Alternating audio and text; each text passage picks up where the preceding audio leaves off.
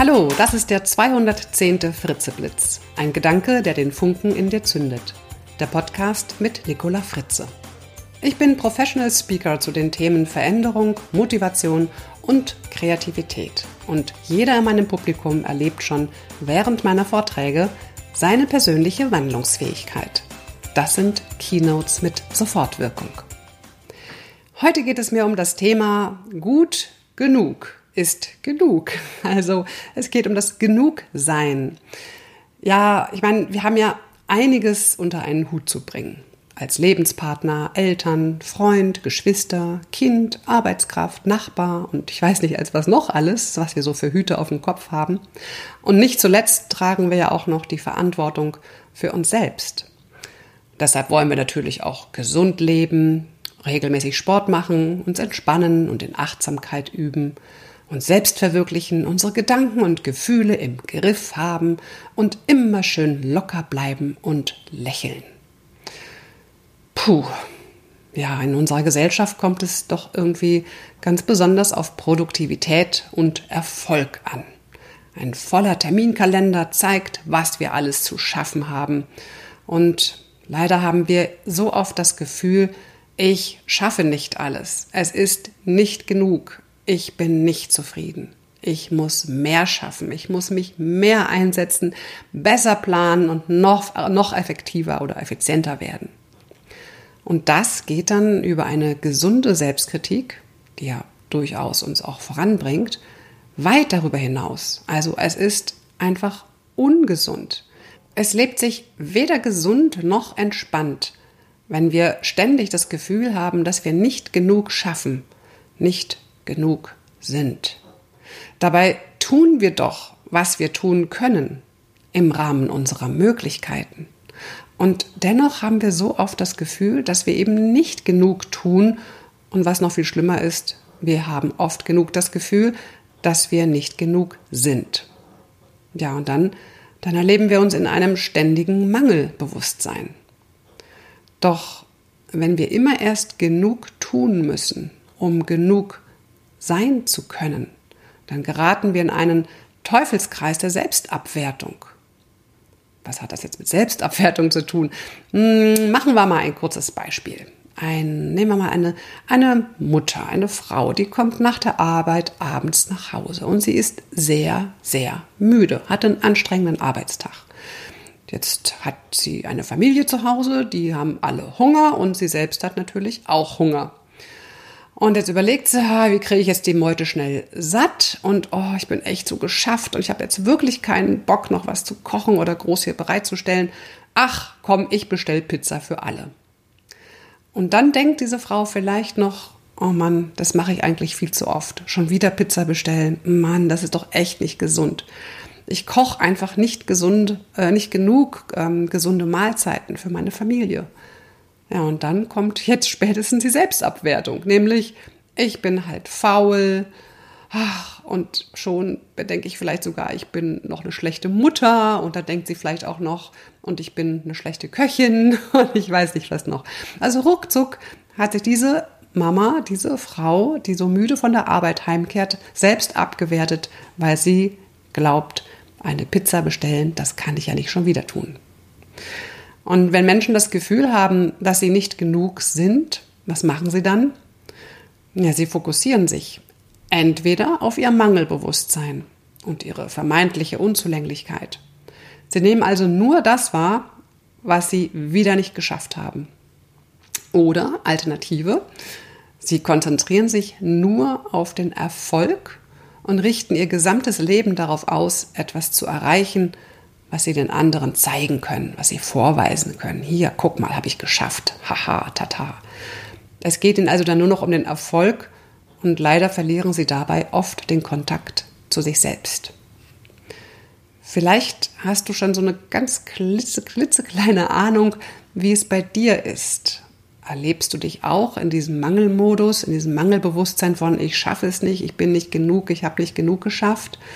Und wenn ja, Worauf richtest du dann deinen Fokus? Auf die vermeintliche Unzulänglichkeit oder auf die Erfolge, die du vorweisen möchtest? Und vielleicht hast du auch etwas ganz anderes, worauf du deine Wahrnehmung, deinen Fokus ausrichtest. Schreib mir gerne, ich bin immer neugierig zu hören, wie Menschen damit umgehen mit diesen speziellen Situationen. Ja, ich meine, in einer Sache sind wir uns, glaube ich, alle einig. Am schönsten wäre es ja, wenn wir einfach so sein könnten, wie wir sind. Und das, wie wir sind und was wir tun, genau das wäre immer genau richtig und richtig gut und auf jeden Fall immer gut genug. Wir sind nicht perfekt und wir sind genug. Denn wir haben ja im Rahmen unserer Möglichkeiten das getan, was wir tun können. Und das ist genug. Wie fühlt sich das für dich an, wenn du das hörst? Du bist nicht perfekt und du bist gut genug.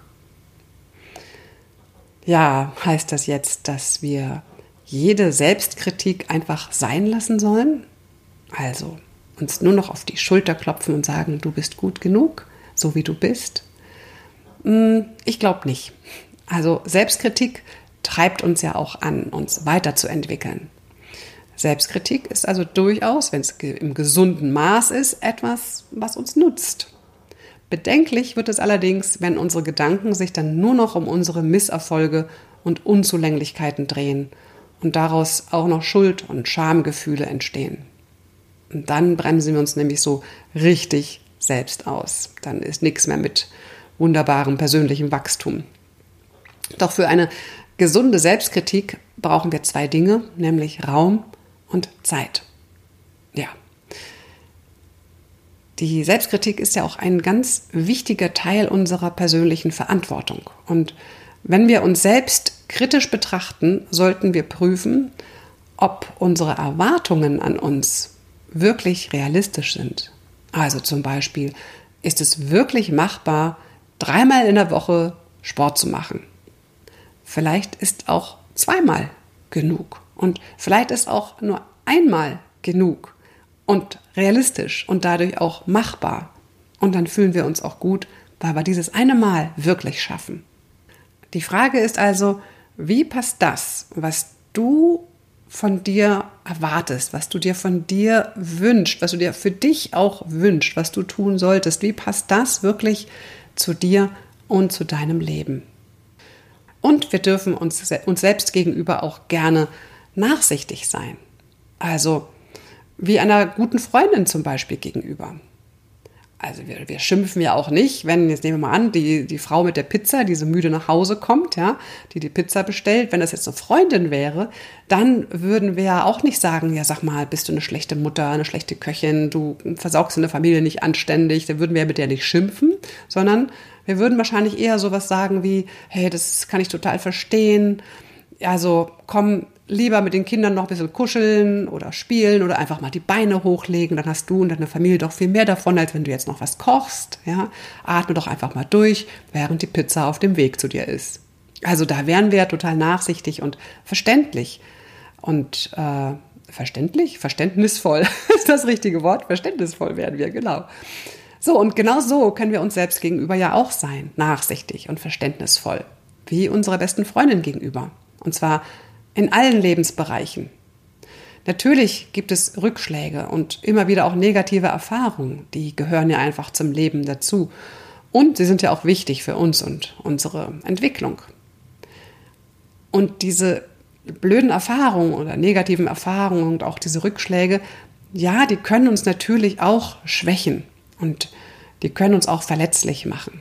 Und genau diese Verletzlichkeit und diese Weichheit, die braucht es in einer Welt, in der sich so viele Menschen als unglaublich stark, erfolgreich und ja nahezu unverwundbar darstellen. Zum Schluss noch ein kleiner Tipp, der zumindest bei mir, nach meiner Erfahrung, eine große Wirkung hat. Ich selbst habe mich schon oft beobachtet, wie ich dachte, oh je, ich habe nur noch eine halbe Stunde Zeit. Also ganz besonders, wenn ich eben mal nicht auf der Bühne stehe, sondern wenn ich in meinem Homeoffice arbeite. Und dann weiß ich, weiß ich nicht, um eins kommt mein Sohn nach Hause aus der Schule und dann denke ich ganz häufig oder habe früher vor allem sehr oft gedacht, oh Gott, ich habe nur noch eine halbe Stunde, das schaffe ich schon wieder alles nicht. Oh je, wie soll ich das jetzt schaffen? Ich habe nur noch eine, eine Stunde, selbst dann, oh Gott, ach, ich werde wieder nicht fertig, ich schaffe wieder nicht all das, was ich schaffen wollte. Das habe ich früher sehr, sehr oft gedacht. Und ja, ich meine, klar, das, das baut mich jetzt nicht gerade auf. Das ist jetzt nicht gerade emotional oder mental stärkend, wenn ich immer nur denke, ich schaffe es schon wieder nicht oder ich schaffe es nicht und oh je, nur noch eine halbe Stunde. Und ähm, dann habe ich äh, das mal mir bewusst gemacht, dass ich da wieder in diesem Mangelbewusstsein so drin bin und das so aktiviere auch in mir. Und das hat mich dann teilweise auch richtig gelähmt, wenn ich so gedacht habe, weil ich mir so viel Druck gemacht habe. Und dann habe ich erst recht nicht alles noch geschafft, was ich vielleicht noch hätte schaffen können.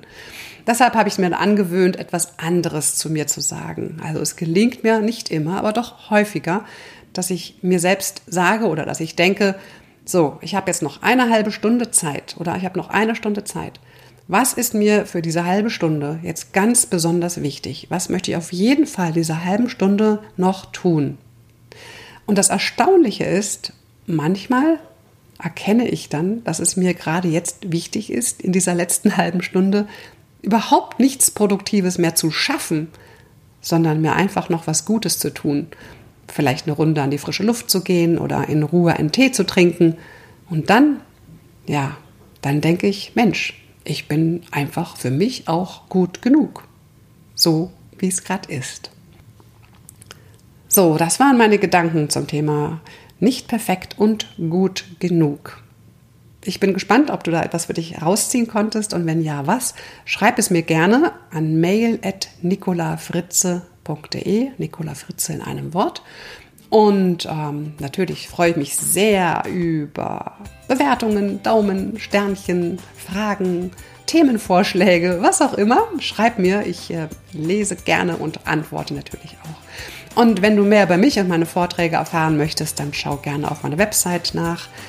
Es ist nicolafritze.de, Nicola mit C, Fritze wieder Fritz mit E in einem Wort.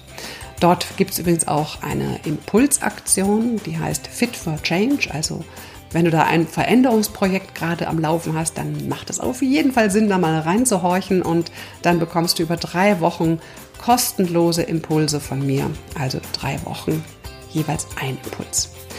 Vielen, vielen Dank, dass du mir dein Ohr geschenkt hast und wenn es dir gefallen hat, abonniere doch auch gerne meinen Podcast auf iTunes oder auf YouTube, Spotify und was es sonst noch alles gibt. Und ja, vielleicht entdeckst du auch auf YouTube auch noch meinen Videokanal, meinen YouTube-Kanal, den gibt es da auch. Da nehme ich dich mit auf meine Morgenspaziergänge. So, jetzt aber genug. Jetzt ist genug mit genug und alles Liebe. Bis zum nächsten Mal. Das war die Nicola.